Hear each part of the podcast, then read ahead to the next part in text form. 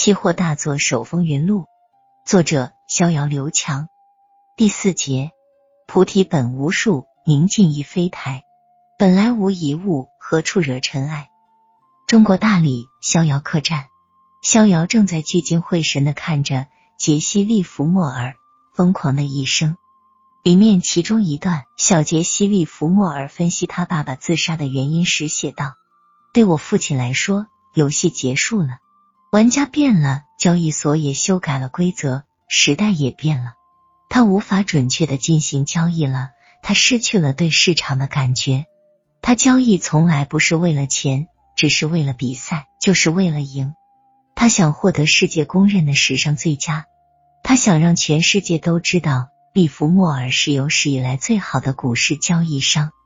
最终，利弗莫尔和他的大儿子都以自杀告终。老天给了利弗莫尔巨额的财富，但却也给了他悲剧的后半生。一九九八年的中国期货市场可谓是哀鸿遍野，特别是经过了九五年二月的国债期货三二七风波，以及同年五月发生的国债期货三一九风波，让中国政府高层决心彻底整顿混乱的期货市场。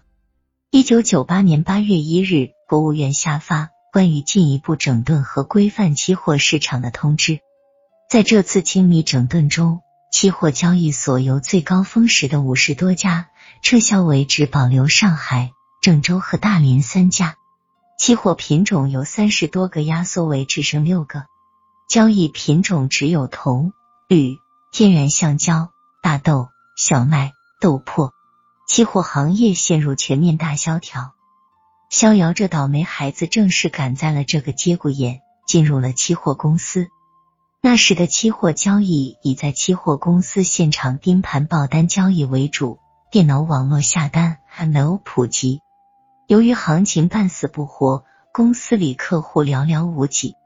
逍遥被安排到了公司最大的客户之一江大户那里做客户服务，说白了就是打杂、陪吃陪喝陪玩啥的。这个看似很无聊的工作，没想到却改变了逍遥一生的命运。这是后话。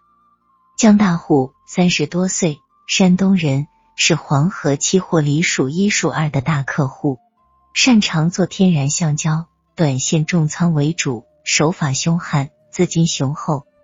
想当年，江大户靠做郑州绿豆起家，五万元一年间翻到了两百万，一战成名。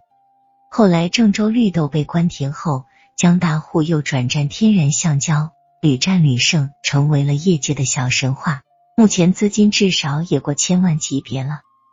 江大户还挺喜欢逍遥这小伙子的，长得帅，人又机灵，还会说话，是个不错的助手苗子。他让逍遥负责每天给他到期货公司结算部去打对账单。多年的短线重仓交易。让他养成了每天都要看一遍自己的交易记录的好习惯。逍遥啊，为了欢迎你加入我的团队，晚上我带你去个好地方，让你开开眼。江大户今天又赚了不少，看来心情不错，神秘的对逍遥说：“谢谢王总，您太客气了，我还得感谢您给我这个难得的学习机会呢。”逍遥最大的特点就是会说话。